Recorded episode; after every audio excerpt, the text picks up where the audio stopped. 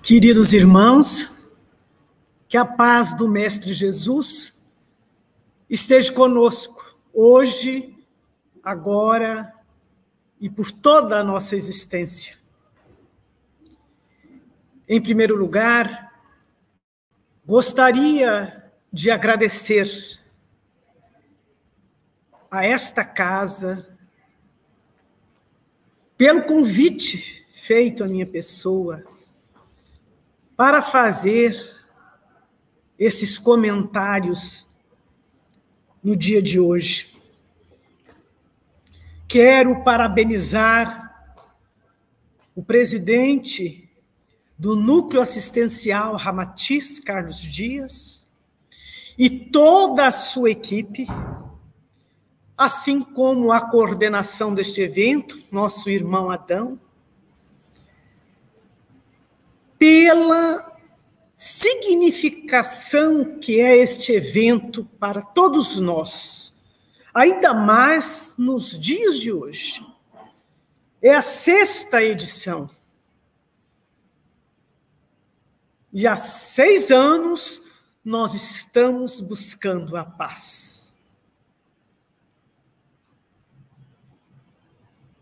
Não é uma coisa simples mas é uma coisa necessária.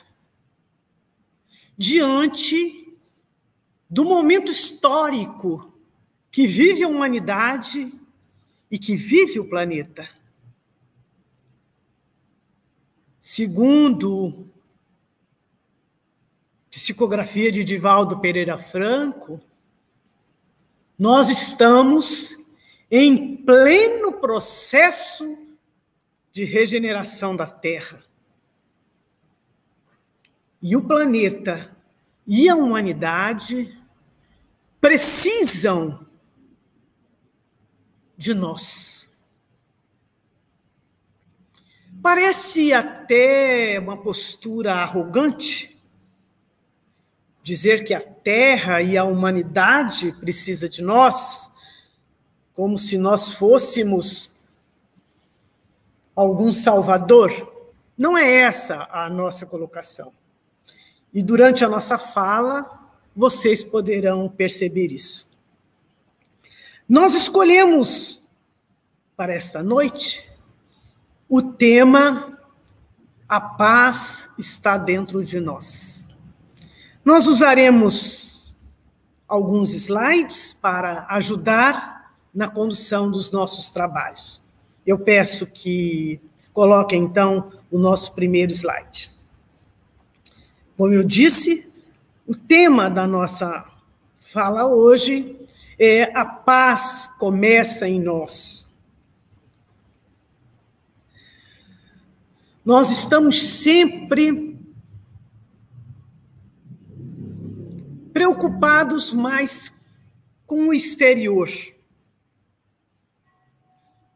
Estamos aguardando sempre grandes oportunidades para sermos presidente de uma instituição, para sermos médiums, como Chico Xavier, como Divaldo Pereira Franco.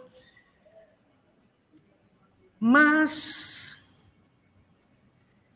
toda vez que nós estamos mais para fora, preocupados mais com o externo, nós estamos afastando da nossa essência.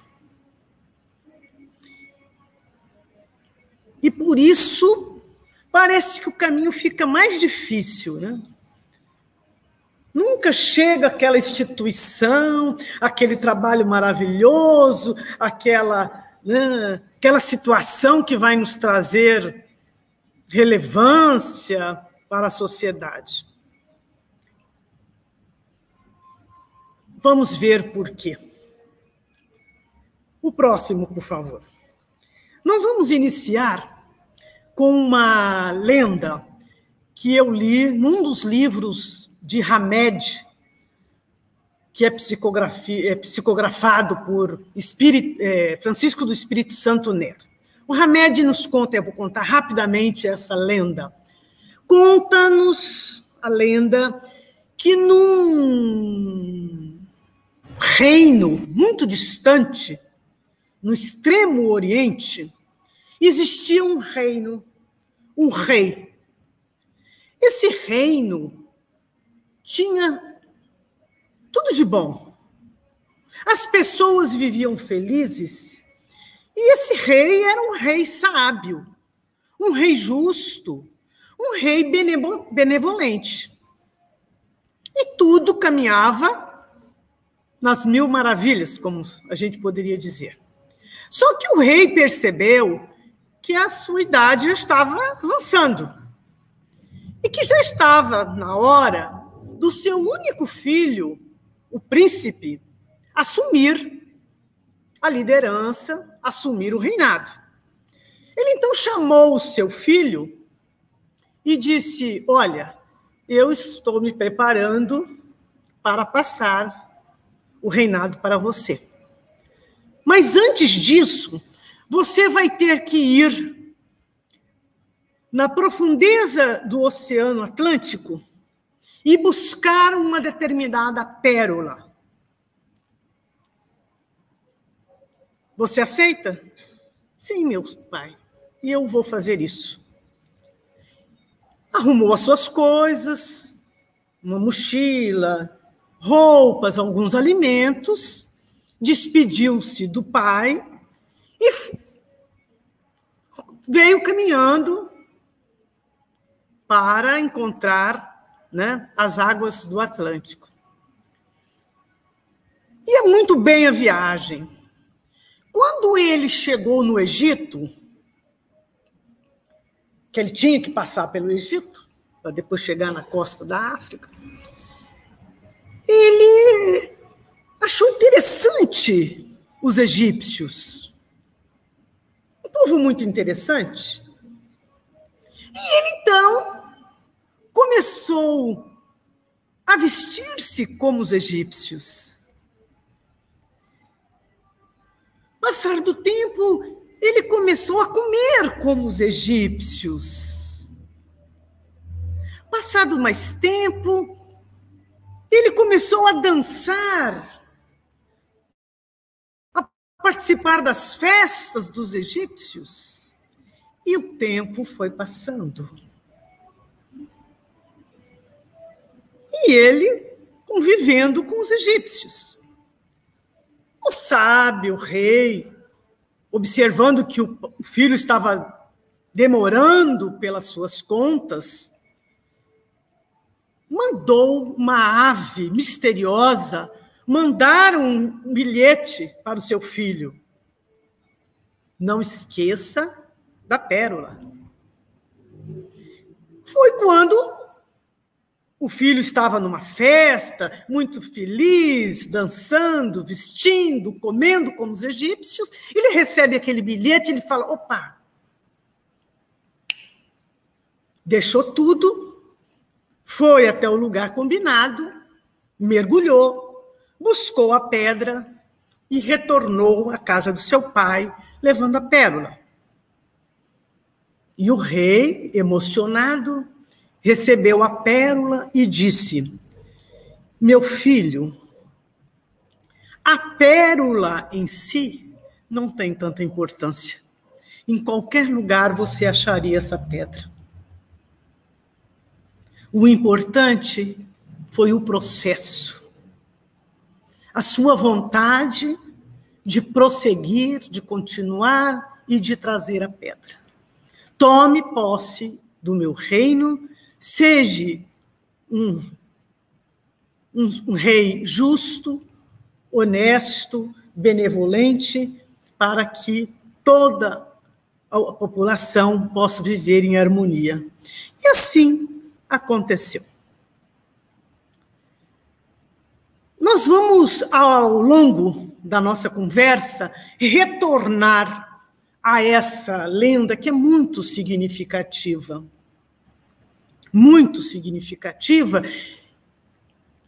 e reflete, e diz, e fala da nossa própria existência.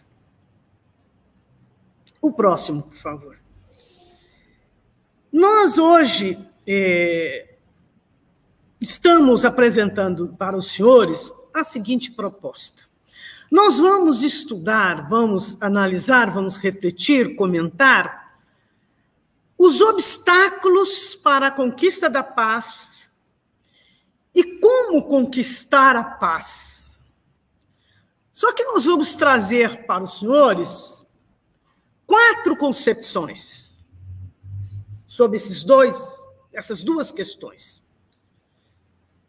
Duas concepções do Oriente e duas do Ocidente. Nós vamos tentar responder essas duas questões sobre os ensinamentos de Buda. Vamos depois tentar responder essas questões a partir dos ensinamentos do Yoga Sutra. Vamos analisar essas duas questões a partir de Jesus, apesar né, dele ser israelita, né, estar no Oriente, mas a sua palavra tem repercussão no Oriente e em todo o mundo.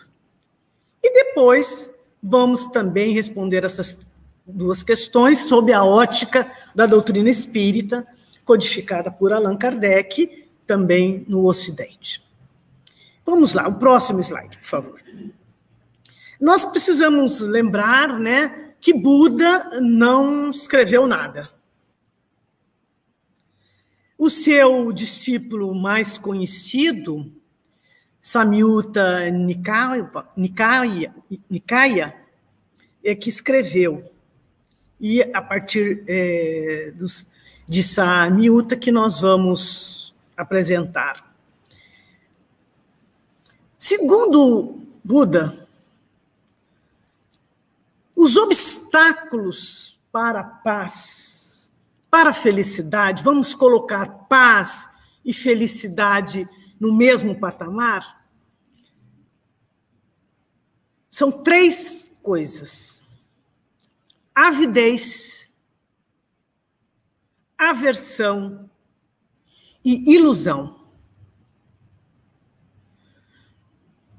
A avidez é a mesma coisa que apego, certo? E a aversão é a mesma coisa que rejeição.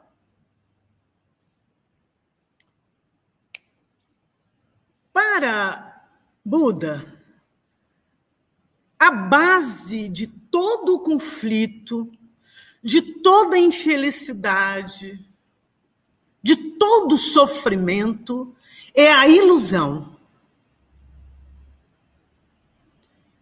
E a ilusão mais fundamental e a ilusão base de todas as outras ilusões e da avidez e da aversão seria a ilusão da dualidade. Quando eu tenho a ilusão que eu sou eu e os outros são os outros. Os outros considerando tudo mais. Os meus semelhantes, os, o reino mineral, o reino vegetal, o reino animal, tudo. Então, essa é a ilusão que faz com que nós julguemos o outro, qualquer outro, meu semelhante, o animal, o universo, qualquer coisa. E diante do julgamento, eu tenho dois caminhos. Ou eu gosto, aquilo me dá prazer, e aí eu tenho uma avidez, eu vou me apegar a isso que me dá prazer, ou eu não vou gostar. Eu vou ter uma repulsa. Eu não vou sentir prazer, o não prazer. Né? E quando isso acontece, eu tenho uma aversão. Eu vou rejeitar a situação, o outro, o que for.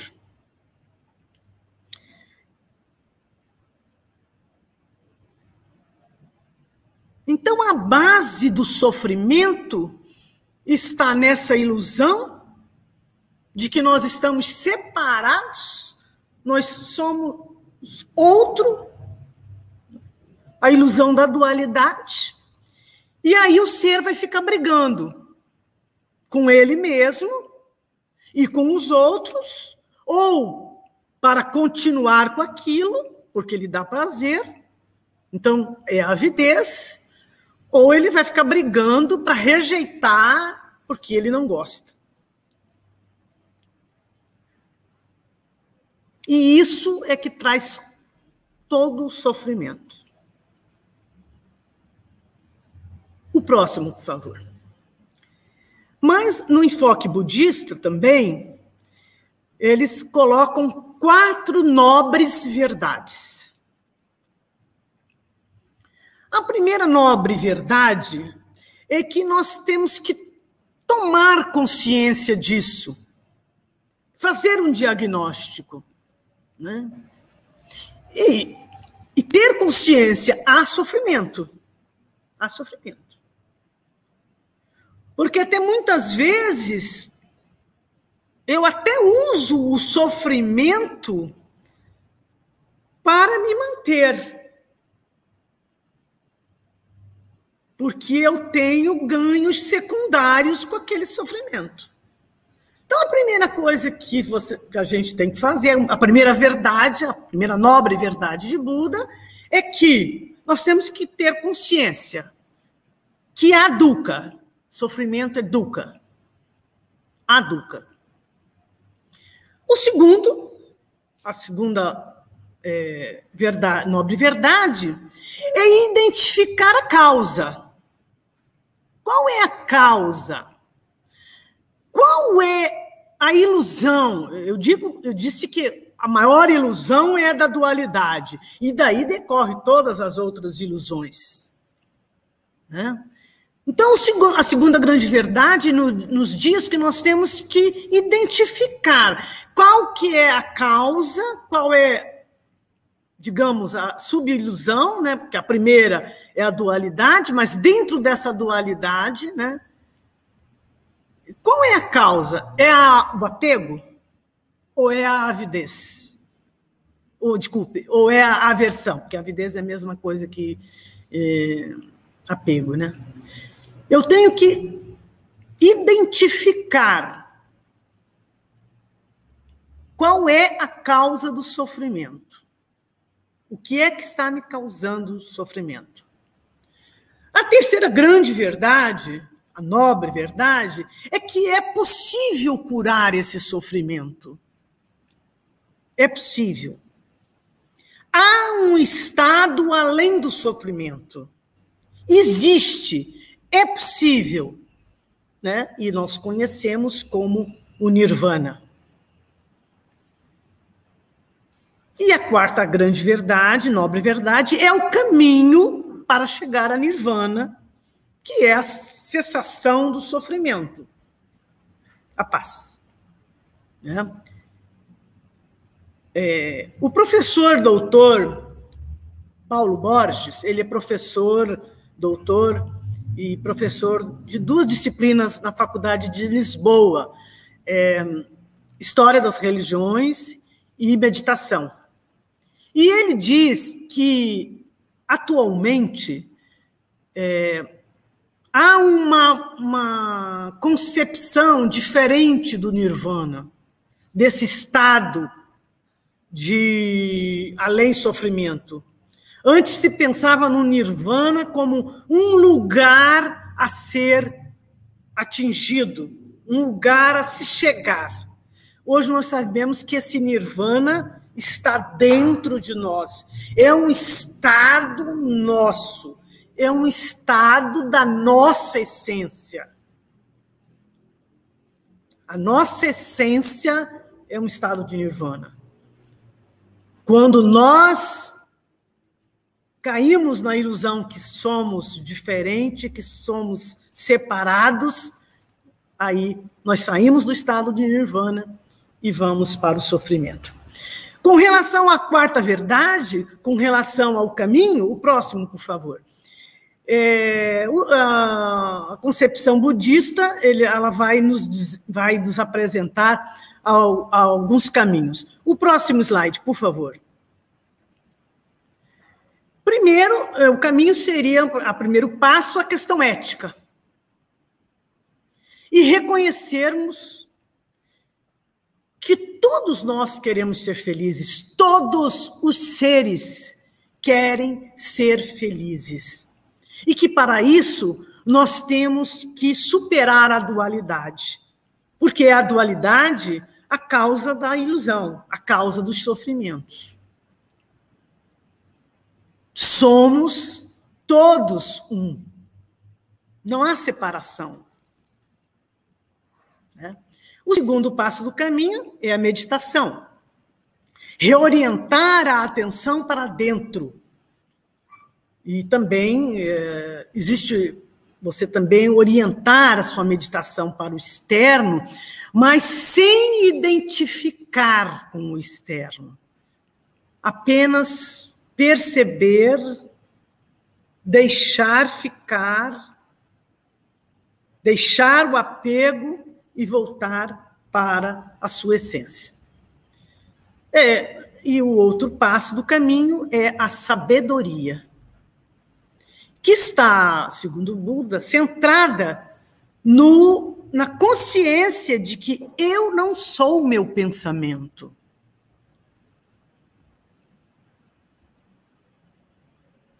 O pensamento é um produto. E aí nós vamos ver da nossa alma.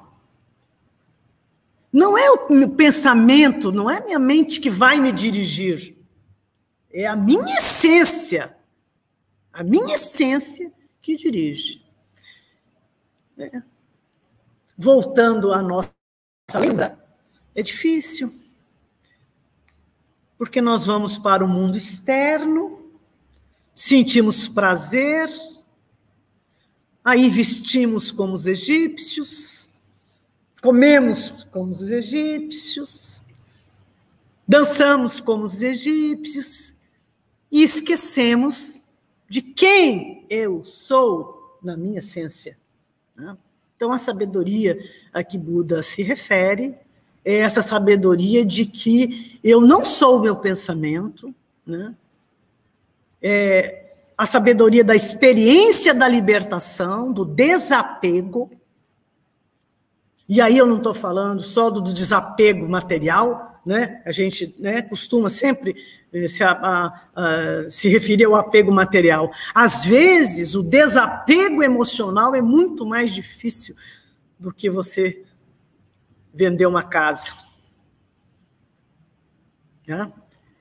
Enfim, e a consciência é, de não se identificar com os pensamentos. O próximo, por favor. Então, essa, em suma, seria os ensinamentos budistas para o sofrimento. E você conseguindo, fazendo esse caminho, você conseguiria a paz, a felicidade de, do ser, né, a liberdade, a clareza, a consciência. Certo? O terceiro, o próximo passo. Slide, por favor. Então, agora nós vamos ver é, também uma cultura milenar, há quatro mil anos, né, que é o, o Yoga Sutra. É, segundo Patanjali, ele, Pantajali, ele diz que um, uma das causas da, do sofrimento é a ignorância, a não visão. É, não vemos as coisas como elas são. Né? E nós sabemos, a psicologia hoje estuda muito isso, né? É, que nós temos filtros cognitivos. Então a gente vê aquilo que a gente pode ver, aquilo que o nosso emocional permite que a gente veja. Então, na verdade, nós temos muitas, infinitas é, cognição equivocadas. A gente vê, na verdade, o que não é. Muitos poucos né, têm essa capacidade de ver sem o filtro, né, sem o filtro cognitivo, ver aquilo que é. Né. O próximo slide, por favor. A outra causa das aflições é a egoicidade, né? o egocentrismo. O sentimento do eu sou eu, e voltamos à dualidade. Eu separada do todo, né? eu como eu, separada do todo. A outra causa, apego, de novo, né? o prazer. A outra causa, aversão, que aí é a mesma né, dos budistas. E a outra causa também é a vontade de viver nesse estado, esse estado de condicionamento né? Ficar lá com o egípcio, me condiciono a ficar né, dançando como os egípcios, vestindo como os egípcios. Né? No mundo externo. E a minha essência vai, vai se definhando, digamos assim, se fosse esse o termo. Né? Então, eh, primeiro nós temos que ter vontade de sair desse estado mas realmente, honestamente. E qual é o caminho, né? O que, que o Yoga Sutra recomenda, então, para a gente superar as aflições, os sofrimentos? O próximo, por favor. Então, o Yoga Sutra é, é, propõe da gente ir além disso além da egoicidade, do apego, né, da, da, da aversão, né, de uma forma tranquila, serena, desapegando dessa condição. Porque também, se eu fico lutando contra isso, é, eu estou alimentando isso. Né? Então, o exercício é de desapegar, deixar ir, sem julgar. Né? O próximo, por favor. Então, é, no yoga, no Yoga Sutra, nós temos várias etapas. Né? A primeira, é, yamas, que é a não violência, são os valores éticos. A não violência em todos os sentidos, né? e com relação a todos os seres. Né? E aí, o não comer a carne, né? a não violência contra os animais. Né? Mas não é só isso, toda e qualquer violência, não violência. O segundo passo são os niyamas, que são as purificações internas. São as atitudes, as ações que criam um espaço para o meu autoconhecimento. A importância de cada um se autoconhecer, para saber o que é que vai precisar desapegar, o que é que vai precisar deixar ir, não é? o que pode fazer. O terceiro passo são os asanas, são as posturas. O quarto são os pranayamas, é, são os domínio da respiração, né? E é muito importante, né? Nossa, é, quando nós de, é, dominamos essas, é, esses exercícios, a respiração, a gente vê que a gente relaxa, a gente solta, é, é muito mais fácil. Por favor, o próximo. É, o, o, o, quinto pra, o, o, quinto passo é o pratyahara, que é isolar-se do, dos estímulos externos, a introspecção. O dharana, que é o direcionamento da atenção. Dhyana, que é a manutenção no objeto da meditação. E o samadhi, que é um resultado, né? É, quando você faz a respiração, quando você tem a introspecção, quando você direciona a atenção, quando você faz a meditação, você consegue um mergulho no seu eu profundo, né? Que seria também o nirvana, samadhi. Assim se conseguiria a paz. O próximo, por favor. Vamos ver o que Jesus nos coloca. O próximo slide, por favor. Eu gosto muito dessas passagens. É, é, eu vou citar Mateus, que é o evangelista que eu mais conheço, né? E ele, do capítulo 6, ele vai falar em três proibições. Jesus vai dizer três proibições. A primeira, não entesoureis para vós tesouros sobre a terra, onde a traça e a corrosão consomem, entesourais para vós tesouros no céu. O próximo, por favor. A segunda proibição: não vos inquieteis por vossa vida, não vos inquieteis com o amanhã, pois o amanhã se inquietará consigo mesmo, basta a cada dia o seu mal. E a terceira proibição, que já está no capítulo 7, volte um pouquinho, por favor, o slide. E a terceira proibição, essa é fundamental. Não julgueis para ser julgados.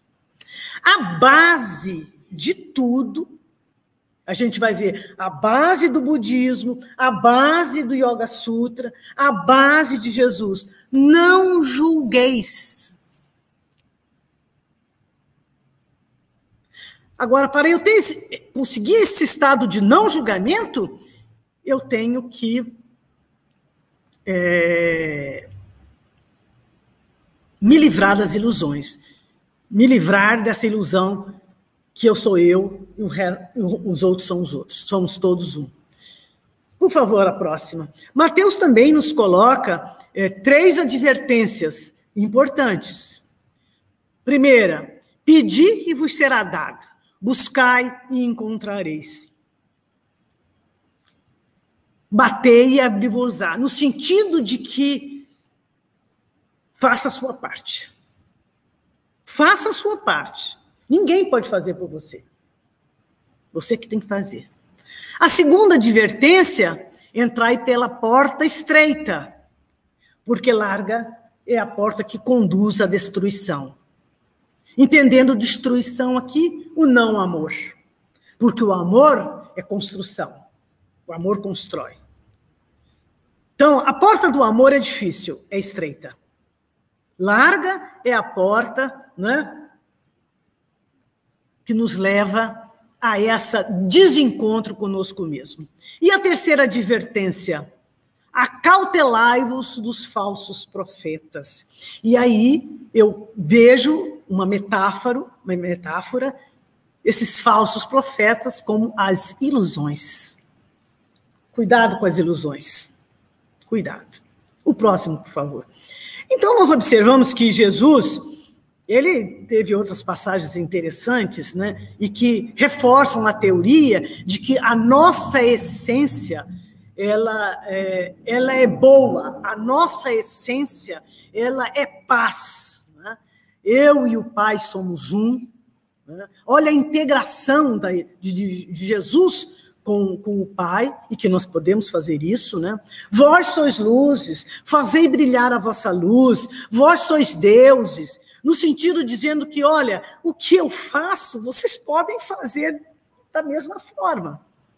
E se Jesus conseguiu essa unidade com, é, com o Pai, nós também poderemos conseguir. Né? A unidade com o Pai é o contrário da dualidade. Ok? Por favor, prossigamos. Qual é a, a, a, lei maior de, de Jesus? É a lei do amor. Como conseguir a paz? Amar a, até o Deus de todas as suas forças, e ao próximo como a ti mesmo. Simples assim. Ponto. Quando eu ultrapasso a barreira da dualidade, eu amo a mim e amo aos outros. Porque os outros sou eu. Eu sou o outro. Todos somos um. Parece fácil.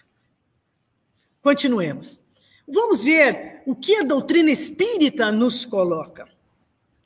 É, o próximo slide, por favor. Nós estamos seguindo. É, primeiro, a existência de Deus, né?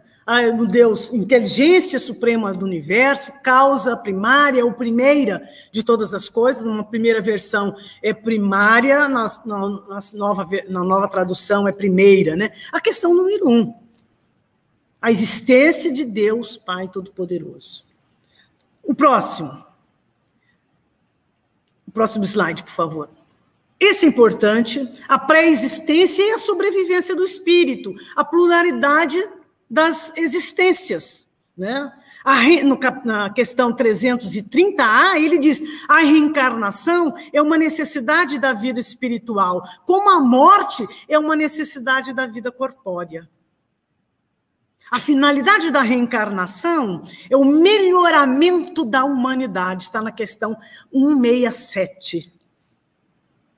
Ou seja, é, a doutrina espírita nos traz uma nova vertente, né? A grande ilusão, me parece, está em a gente achar que nós somos matéria. E que todo mundo material gira em nós. Nós, a grande verdade é nós somos seres espirituais. Nós, eu aqui, você. Eu não vou precisar desencarnar para ser um ser espiritual. Eu sou um ser espiritual que estou momentaneamente estagiando na matéria. Para quê? Para melhorar a humanidade. O próximo, por favor. Os elementos gerais do universo, que está na questão 27, eh, existe a triologia né, da doutrina espírita, Deus, matéria e espírito. Envolvendo tudo é o fluido cósmico universal. Estamos todos, nós viemos todos, toda, toda a criação veio do fluido cósmico universal pela vontade e o amor de Deus. Portanto, somos todos um. E eu posso, no meu pensamento, influir também nessa, nesse caldo fluídico. O próximo, por favor. A outra questão que nos ajuda muito a entender é a questão do livre-arbítrio, né? É, na questão 833 está lá. É pelo pensamento que o homem goza de liberdade sem limites, pois o pensamento não admite barreiras. Na questão 843, ele diz: já que o homem tem a liberdade de pensar, tem também a de agir. Sem o livre-arbítrio, o homem seria uma máquina a alma é que pensa. Então, nós não somos escravos do pensamento. Apesar de 90% das pessoas vive, estarem vivendo em função de padrões mentais que se repetem, se repetem, se repetem, se repetem, se repetem indefinidamente. Eu posso mudar esta realidade. Eu posso mudar o meu estado vibratório, através do meu pensamento e da minha vontade. Vós sois deuses. É nesse sentido. Né? Então, a doutrina espírita, ela nos esclarece. Ela nos esclarece o motivo dos sofrimentos, a, emo, é, é, é, a, causa dos sofrimentos, que pode ser causa pretérita, a questão da reenca das reencarnações e causas presentes. E que, se nós formos analisarmos friamente, 99% dos nossos sofrimentos, a causa está nesta vida, nas nossas escolhas. Na nossa vida no automático, sem pensar, sem consciência. E a outra questão importante do, do, da doutrina espírita, que nos esclarece muito, é a lei divina ou lei natural. Está na questão 614. A lei natural é a lei de Deus. É a única verdadeira para a felicidade do homem. Indica-lhe o que deve fazer ou não fazer. E ele, o homem, só é feliz, só é infeliz porque dela se afasta.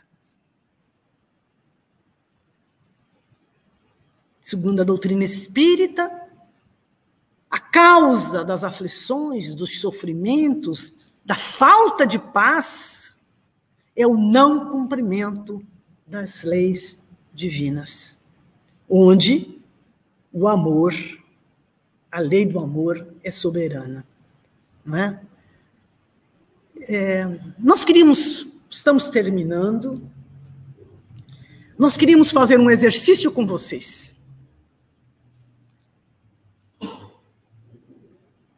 O pessoal de casa que está nos ouvindo, está nos assistindo, eu peço que façam esse, esse, esse exercício.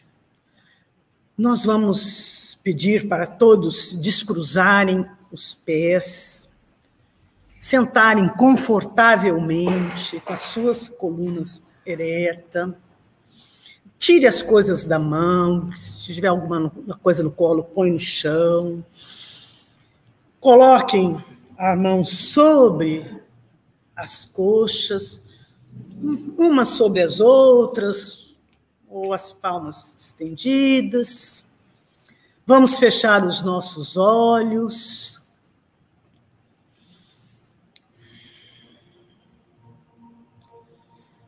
Vamos respirar profundamente, inspirando pelo nariz e expirando também pelo nariz.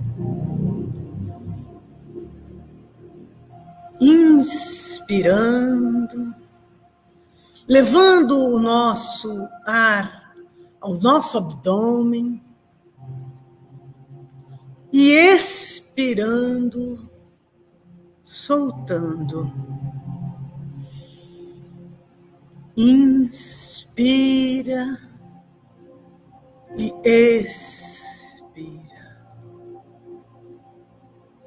Foque a sua atenção nos seus no seu nariz, nas suas narinas. Sinta o ar entrando, inspirando e soltando. Inspirando e expirando. Solte toda a tensão do seu corpo Inspire, expire.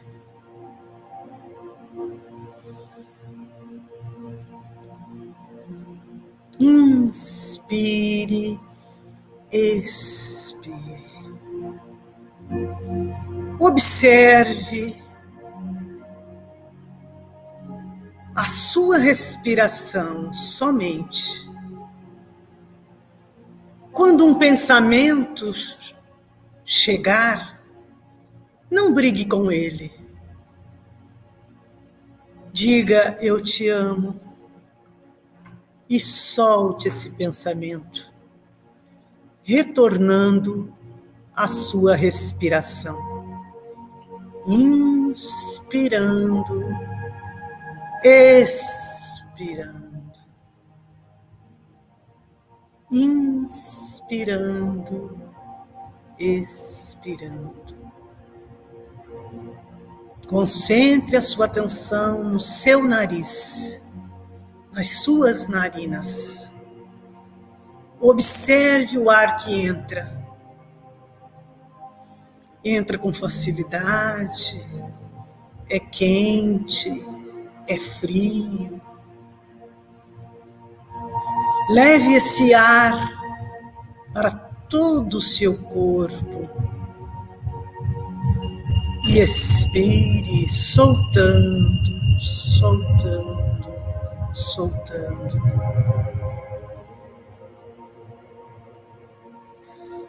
agora comigo. Veja, visualize, imagine uma luz azul prateada que está no seu coração, no centro do seu coração. E quando você observa esta luz, essa luz vai se expandindo. Você respira, solta. E essa luz vai subindo, vai iluminando o seu chakra laríngeo, a sua garganta vai ficando toda iluminada deste azul prateado. Observe, visualize. E quanto mais você observa e visualiza esta luz, ela vai se expandindo. E ela agora ilumina todo o seu chakra frontal. Inspira e expira. Inspira e expira. Observe a luz. E quanto mais atenção você dá a essa luz, mais ela se expande e agora ela ilumina todo o seu chakra coronário. Inspira e expira. E imagina que essa luz agora está sendo direcionada através do seu chakra coronário para o universo. Visualize, imagine, veja que a nossa luz está se direcionando e unindo com todas as luzes de todas as pessoas que neste momento estão em oração, independente do seu credo religioso, de suas filosofias. Visualize, veja, imagine que neste momento está sendo formado um grande círculo luminoso da cor azul prateada, que envolve todo o planeta. É um momento de muita luz, é um momento de muita paz.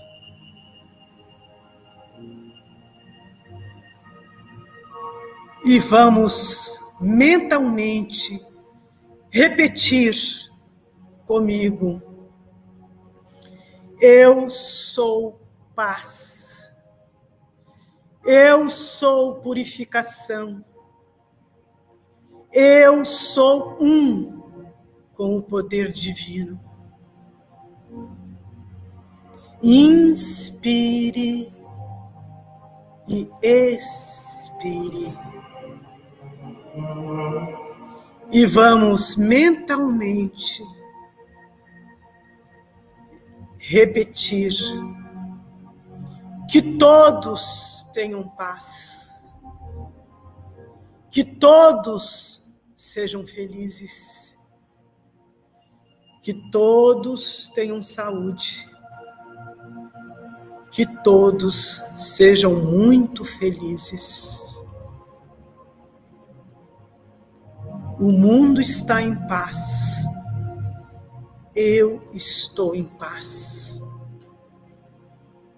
Jesus esta é a minha contribuição para a paz universal. Se conosco hoje, agora e por toda a nossa existência. Inspire, expire solta, retorne ao seu centro, Retorne ao seu corpo. Sinta a tranquilidade, a serenidade, a paz que nos envolve. Inspire e expire. Vai movimentando os seus pés, sua perna, abrindo os olhos lentamente, as suas mãos, soltando seus ombros.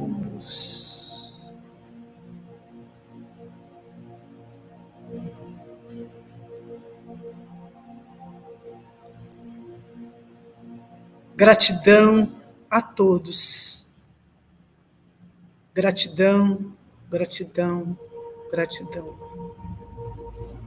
Muito obrigada.